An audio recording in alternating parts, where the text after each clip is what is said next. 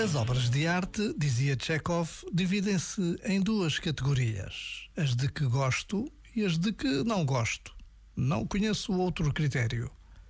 As pessoas não são obras de arte, mas quase todos nós dividimos aqueles que conhecemos desta mesma forma. De um lado, pomos as pessoas de quem gostamos e do outro, as de quem não gostamos. Porém, quem sabe não erramos na classificação de uns e de outros, porque erramos no juízo que fazemos de pelo menos algumas delas. Já agora, vale a pena pensar nisto. Este momento está disponível em podcast no site e na app.